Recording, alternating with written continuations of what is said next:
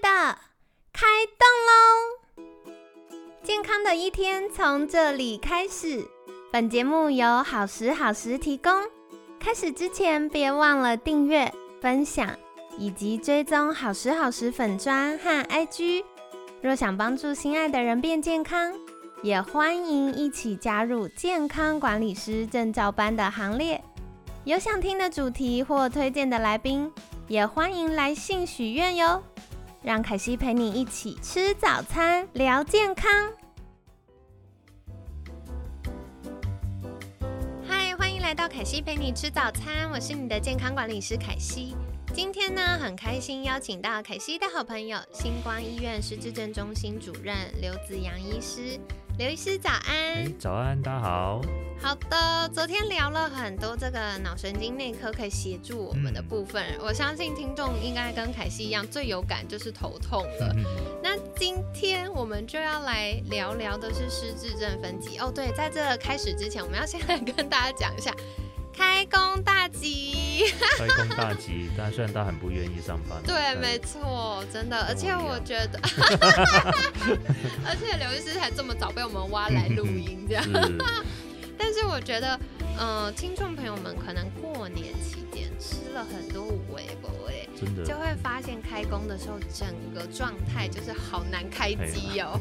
对，所以接下来我们就要看看大家一直出现的脑雾啊，然后记忆力这个记不进去也拿不出来状况，是不是快要失智了呢？所以接下来就想要请刘医师来跟我们介绍常见的失智症分级，它大概是怎么分呢？通常是这样哦，呃，当然我们会有分这个，呃，很多人可能只是主观上的自己的一个激励的退退步哈，因为这个就是我们常 常。呃，这个很难说哦，这个有时候是焦虑啊，或者是说真的是忘记了事情太多。这个其实我我想大部分都是这样子的哈，尤其是比较年轻的族群哈。那呃，当然呃，在下一个阶段呢，可能就是有个叫做轻度认知障碍哦 MCI 这样子这个阶段哈。这个阶段它就比较特别哈，它是自己有感，然后呃专业人士去测也也是有比较差。哦，这样子。嗯，但是它并不影响到他生活的功能啊，比如说他还可以正常上班，哦，只是说有些事情可能比较不容易会想起来，东西放在哪里很容易忘记等等哈，那还不影响到生活，这是第二第二种啊。那当然。接下来就会进入这个失智症的阶段哈，更严重一点是失智症阶段。那失智症有分呃急性度、轻度、中度还有最严重这样子哈。那当然这个它不见得一定是一开始就从很轻开始，那有些人可能发病比较快，那有些人比较比较呃时间比较久哦。那这个都是每个人的那个差异性，其实也是蛮大这样子的。那其实刚有提到这个。呃，到底是这个真的失智啊，还是说真的是，嗯，只是比较容易呃呃不记得而已吧？哈，还没有到生病的阶段哈。其实这个有时候很难说哈。怎么为什么这样讲呢？其实，嗯，因为我们一般一般大家可能都有这样经验嘛，有时候太忙事情哈，就会忘记了。对。对好，像有时候今天记得来录呃来录音哈，就还好是我们那个那个同事呃提醒我，还记得啊，原来是是今天这个时间哈，因为太多事情了嘛。对，太忙了太忙也会忘记。每天都对哈，那像这种偶尔的小事啊，其实我们都不用太担心，这个大家都会有的发生的事情哈。看到某一个人熟悉的人，嗯，一下子想不起名字，事后想到这个，大家就很恐慌了，门诊很恐慌。如果你不是天天都这样呢，那是可以先放心哈，那可能还不是太严重啊。如果天天都这样，就代表你认识的好朋友太多了，这样。对，事业可以啊，人缘太好了，这样子。对对对。嗯，我觉得是比较严重、比较明显的是那种以以刚刚那个嗯熟悉名字的的人的这个事情来讲好了，就这个是你的家人，甚至是你的同事，你结果发现很熟很熟嗯，这半年以内哈，你常常都会。忘记常常都叫不出来，这个可能要稍微小心一点点。好，这是熟悉的人的名字哈。那但不熟悉就算了，那个当然不熟悉，那大家也都会忘记啊，这个都很正常哈。那另外有就是呃呃，刚说会呃事情会容易忘记啊，不只是人名哈，事情容易忘记，久久发生一次，我们都可以先先先放心哈。那之前还有一个例子啊，就是一个一个一个同事的朋友说啊，刘医师那个一定要是我好兄弟哦，那一定要好好的关照他，他才十几岁了，怎么会这样呢？这样哇，糟糕，什么病？那看一下，哎，好好，这个蛮正常的，过来在上班，那些会计师这样的。那我问他，那你你说你记忆力变差是有到底有多差这样的？对，他说哈，有一次哈，去那个呃去提款哈，结果要两万块，因为两万是上限嘛。对。提款提款之后按了之后呢，居然卡拿走之后钱就忘记被吃进去了。事后了回家还想起这，哎，我的两万块在哪里？他就觉得很离谱，很夸张。他说对，其实蛮离谱，我觉得这个事情他有点有点有点有点有点惊悚啊。我就问他，那你平常你当会计师，你每天上班你处理事情会会有没有这这方面的问题？他说，诶，他想了一下子说，好像还好，就那么那一件事情。啊，可能那时候也分心了，对，的确是这样子。那我就去跟很多那个嗯失症的那个家属患者跟他分享了，其实那个真正有失症的，其实他这个记忆力变差的事情是。过去可能三个月、半年甚至一年，其实都很常发生的这个事情，那我们才比较觉得他真的是有 something wrong 这样子哦，就是真的是有些问题这样子而不是说偶尔偶发件事情、偶发的事情这样。对，但是很不幸的，我要问刘医师下个问题。我们有一些好朋友，就是很金鱼脑，那个通常说好朋友的时候，就在说本人。所以我就发现，有的时候真的是，哎，那个记进去，好像我知道我记得，但是我拿不出来，或者是我这个。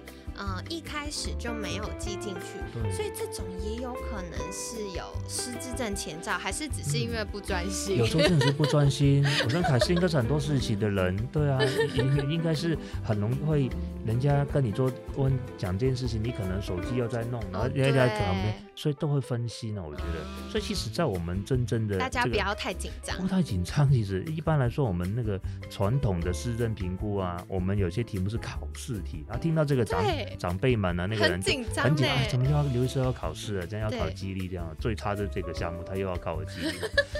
他其实我们题目是设计这样，比如我们要记十个东西，那当然我们确认他有记进去哦，重复两三遍。所以讲完之后，哎，那个阿姨你有没有？呃，想清楚，记清楚。他说有，他那那那几那十那十个从从，呃从呃复诵一遍哈。讲完之后呢，哎，就我们三分五分钟哈，问一下别的问题，干扰他哈。对。然后哎，再问一下啊，刚刚那个十个东西有哪些？一开始大家紧张，其实有时候也一个答不出来。对。这也是有是这样子哦。但是其实我们一个叫做提示，我们中间就会提示他，哎，我们刚刚。讲十个东西嘛，我现在选择题有二十个东西，那但到底刚刚有哪些？哎，其实你会发现这样子，长辈们就答得出来了。对对对对。所以有时候是你要 cue 他，你要稍微去提示他，其实他是有进去了，他只是稍微紧张忘记了。可以问他，哎，刚刚我提一个颜色是红色、蓝色还是黑色啊？但是红色啊，那其实没有记进去，那就不用太担心。好，所以有时候是一个一个。回忆的时候，我们的这个回想的时候，这个技巧的问题。当你用类别去问你，哎，刚刚问你一个交通工具是火车还是飞机，他就答对，他就可以知道了。所以这个是我们呃人之常情，都会这样子啊。所以大家也不会说啊，糟糕，常常都会事后才记得。其实你有记进去啊，其实有记进去啊，因为你事后还是记得。其实啊，所以我真的太爱刘医师了，就是给凯西一个强心针，让我先松一口气。不过我刚刚发现啊，刘医师讲到这个，也是我们可以跟长辈互动。的，就是哎，发现长辈的记忆力怎么越来越差呢？那有可能是因为，就像我们说的，可能第一个他分心没有记进去，第二个有的时候他就是要那个电脑跑的时候还没有，对，还没有更新，所以跑比较慢。那如果我们给他一些提示，长辈有想得起来的话，那就还 OK。那接下来我想要问，因为我觉得测试别人很容易，但是要让自己面对真相比较挑战，所以。是不是有一些就是比较民众可以容易接触到小工具，然后他可以测测看，比如说简单花个五到十分钟，然后测测看，知道说，哎，我是不是有一点踩在那个失智失智的边缘？有这样的东西吗？其实有的。那呃，其实全世界包括台湾哈，呃，最最常被利用的是一个叫 AD 八的一个简单的一个工具。所以 AD 八就是有八个题目这样子。那八个题目其实，呃，这个都不需要任何专业的背景，只要你一般看看得懂题目，或者是说人家念给你听，你知道就好了。这八个题目呢，就包括呃记忆力啊，呃那个时间时间啊，哈等等哈很多问题。那其他问我们都是呃的重点都是变化，就是说这八个题目里面，你没有发现说任何一个题目里头你有跟以前不一样的地方？因为刚刚还是要讲这个，有些人可能就是金鱼脑嘛。就可能从小的 金金鱼脑嘛，就是这个记性的问题，可能从小就就这样子，也不是说最近的事情。就是像这样子的，其实我们身边有时候也有这这样的人啊，就是可能真的有时候少一根筋啊等等。那他其实没有变化，他跟以前的生活是一模一样的。像这样呢，我们不不会把它定义为退化了，其实。所以重点是退步哦。所以我们刚刚说这个 AD 八这个哈，它是有两。个题目有发现有跟以前不一样，或两个或以上，你就值得注意了啊！因为嘛，一般来说，我们做这种量表，这种自己去呃测验的量表，它都是比较宽松一点点，所以你也不会说啊，糟糕，律师，我试题都答。觉得有问题的，那超过两题很多，那我是不是中度失智？没有，这个只是说一个呃警告你说，哎，你或许有这个问题，你还是要回到专业的人。是，所以你要到到专业的医师去判，帮你更做更深入的检查去测验这样子。凯西在看那个题目，第五题我念一下给大家，相信大家都答不出来。第五题叫做忘记正确的月份和年份。哦，这要有的时候要想一下。对，这一题其实蛮蛮陷阱的，为什么呢？对，因为你看哦，如果你要问问问女律师说今天是日期是几号的，对，我可能真的不记得今天日期。对，因为大家都习惯了就是用手机啊等等。对，而且有些那个呃稍微呃稍微年长的长辈啊，他们甚至哎他在记农历的。呃，对。哦，你问他这个就是要折磨他哈，所以其实没错，像我都记西元，所以有的时候要嗯可能写一些表单，要写就是民国几年，我都写不完了。对，要 想一下。真的真的会这样子。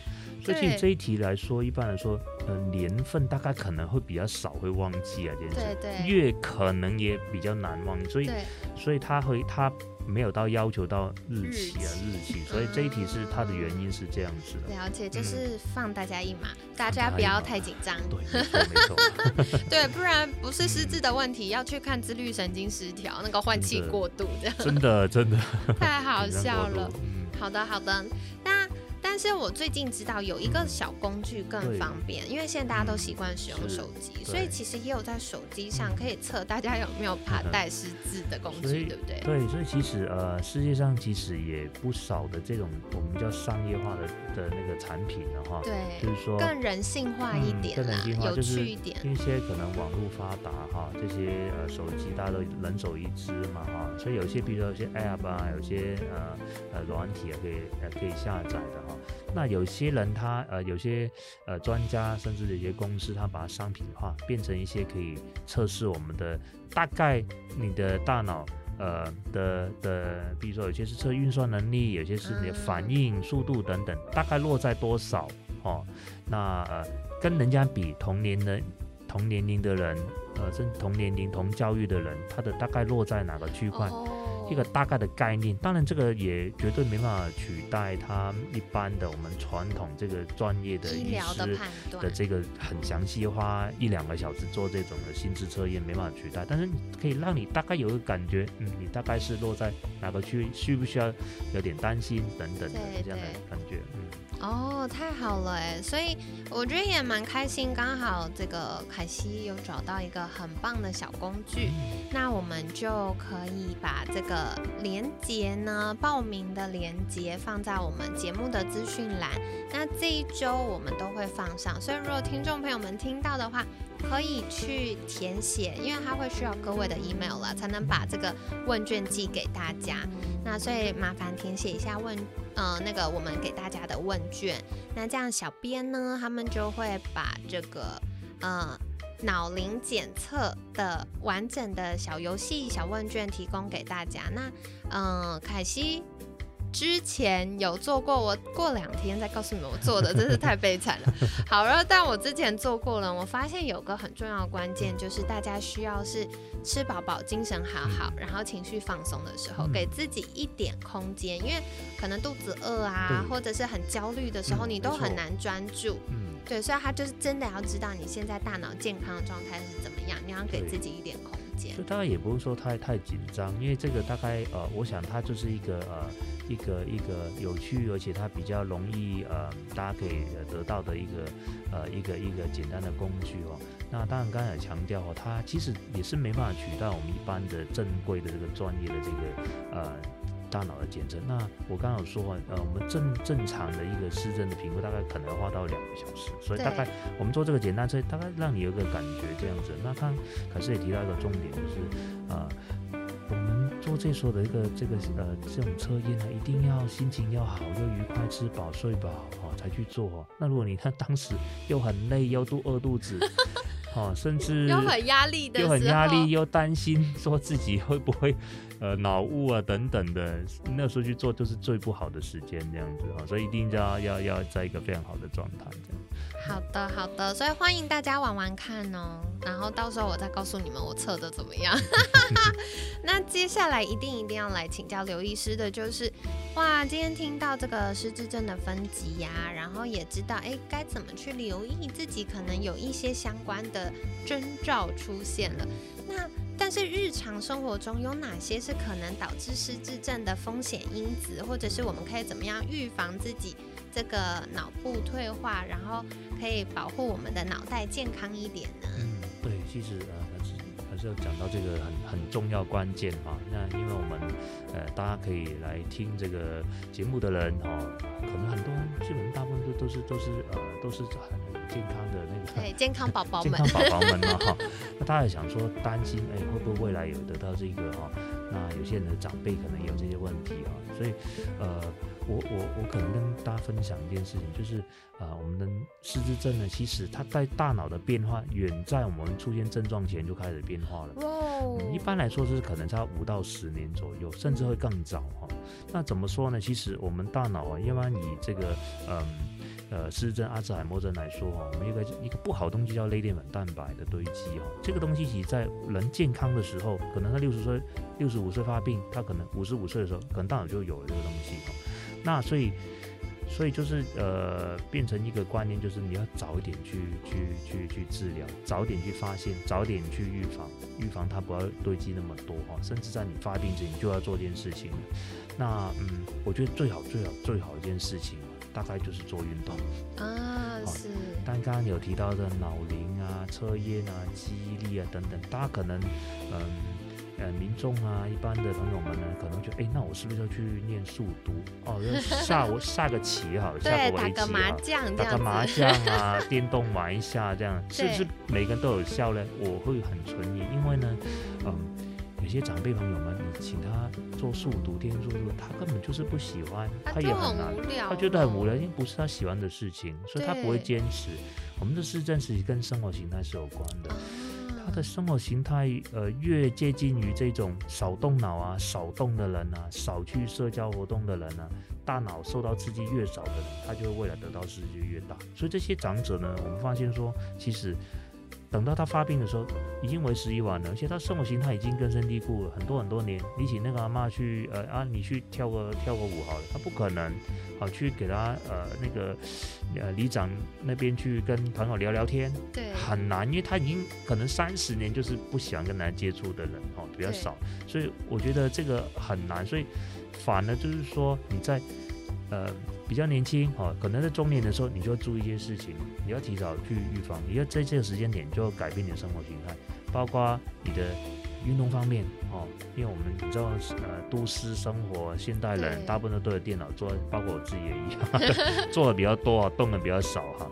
那就是运动哈，一定要多运动，因为我们动个三十分钟甚至十分钟，大脑里面很多这些所谓的大脑的传神经传导物质就会上升，包括可以让我们的这个血清素增加、多巴胺增加，甚至这些记忆力的这个乙酰胆碱也增加，所以让我们记忆力变好了，心情变愉快了，甚至动力也变好，所以大概运动是最好的一个方法。那做运动以外，当然当然要注意那个呃睡眠啊、情绪啊、舒压等等哈，这些也是非常的重要的。那刚提到，哎，那总不能说刘师都不叫我动脑吧？哈，都叫我去动身体不动脑，那很奇怪呢，是这么的不是动？我说那那没有，其实如果你有一个嗯所谓的那个啊，有点像终身学习的这个概念哦，就是说。诶，假设说啊，比如说，呃，你喜欢画画啊，你你喜欢唱卡拉 OK 的啊，哈，甚至你是喜欢这个园艺方面的，那你就维持你这些生活中，你就保持一个你自己喜欢的东西哦。你喜欢看书阅读，那那也很好啊。你就维持你自己生活一般的认知方面这方面的，那。多接触人群，多跟人家沟通，多去交一些朋友，多出到户外，这个就是在我们的中年哦，可能是五十岁左右啊，四五十岁当中就要长期去养成那个习惯，才会才会到我们六十几岁、七十几岁的时候，才不会产生那个失智这样子。了解了解，感谢今天刘医师跟我们分享许多重点哦，凯西帮大家重点回顾一下。那首先呢，我们失智症分级。其实最常见的就是大家主观觉得自己记忆力退步，可是呢，偶尔发生的话还不用太担心，就是可能最近太累啦，或者是哇有太多事情要忙了，所以有一点小分心。那开始需要留意的就是有个叫 MCI，就是失智症前期的状态是自己感觉啊好像有点失智，连医疗人员做的检查或问诊啊也有相同的发现。那再来就会进入到真正失智症的这个呃过程，有分级里面。那关键凯西觉得啦，重点不是第几集，重点是不管哪一集都要赶快请医生来协助我们，好好的吃药，好好的做整体的健康规划。然后放松心情，而且其实现在很棒的是，有一些这个医师或职能治疗师会给我们一些小方法。就算哇，现在脑袋有一点点小小退化了，可是我们只要透过这些小技巧，还是可以照顾我们大脑的健康。那再来的话呢，刚刚刘医师有跟我们分享到，要怎么知道自己或长辈可能有失智的情形呢？那第一个很棒的就是有个叫 AD 八的。小问题，那它就是呃，大家在网络上都可以 Google 得到，就回答一下。那如果是这半年内有两题以上明显的哎不一样的话，那可能要留意，可是也还不用太紧张，去确认一下就好了。那另外一个呢，就是有脑龄检测，这个也很方便，像用手机啊，或者是 iPad 啊，就是或者是电脑。都可以及时做这样检测。那它的话是一个人一次绑一个专属的 code，所以呢，如果有兴趣的听众朋友们，可以再填一下我们的问卷。那嗯，凯西就会请小编把相关的连接，专属你自己的连接寄给你。那这样子就可以做一下检测了。再来的话呢，有一些风险因子，或者是我们可以怎么样预防失智症呢？那很重要，就是大家常常吃一些垃圾食物啊，熬夜啊，这些都会增加这个大脑代谢的不理想的状况。那像刚刚刘医师有讲到，有个叫做类淀粉蛋白。那这个呢，它刚开始就是我们大脑在使用的时候，它会产生代谢废物，它就会在我们大脑里飘啊飘啊。那在晚上熟睡期的时候呢，它就会被丢到外面，然后透过身体代谢把它丢掉。可是如果大家都不好好睡觉，熟睡期不够的话呢，它就没有办法丢出去，它就会一直在大脑里面久了，它就会粘在一起，粘在一起，越来越大块，就会粘在脑细胞上，就会开始出现实质的损伤。所以刚刚刘医师也跟我们介绍，开始出现失智症症状的前十年就已经开始出现脑部的病变了。那要怎么样及早发现、及早改善，或者是怎么样从日常生活中就可以照顾我们大脑的健康呢？很重要、很重要的事情都是生活中最日常的。第一个要多运动，像刚刚刘医师有跟我们分享到。这个有持续运动的习惯呢，它会改善我们大脑神经传导物质，所以包含像让我们快乐的血清素啊，让我们振奋，然后有活力的，让我们可以有冲劲的多巴胺呐。等等，它都会跟我们有关。那当然，帮助大家睡觉的褪黑激素或嘎巴也是很重要的。再来的话呢，就是说到好好睡觉了，所以充足的熟睡期。那像我们前几周也有跟大家聊到，哇，万一睡不好，这个打呼可能就要留意了。所以呢，改善打呼的状况呢，也可以改善这个身体缺氧。前几周嘛，没有更久。是什么？我们十一月 十一月讲的，好，所以这个大家可以再回去听哦。那再来饮食习惯也很重要，如果常常吃一些高油、高脂、高钠的食物，也会增加身体跟大脑的负担。所以天然原型的食物，多喝水都可以帮助照顾大脑。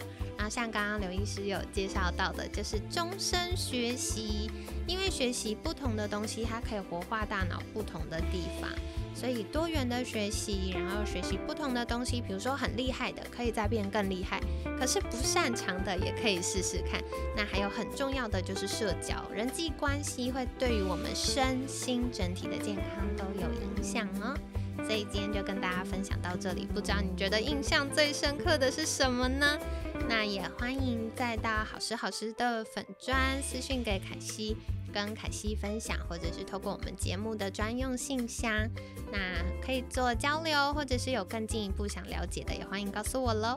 那在节目尾声，想邀请刘医师再次介绍，如果听众朋友们想获得更多相关资讯，或想想要请呃刘医师来照顾我们大脑的健康，可以到哪里找到您呢？呃，我在呃台北市林区的。呃，这个星光医院哈，神经内科哈，我们这边有一个叫失真中心哈。那啊，我我是刘子阳。好的，所以今天感谢星光医院失智症中心主任刘子阳医师的分享。每天十分钟，健康好轻松。凯西陪你吃早餐，我们下次见，拜拜。拜拜。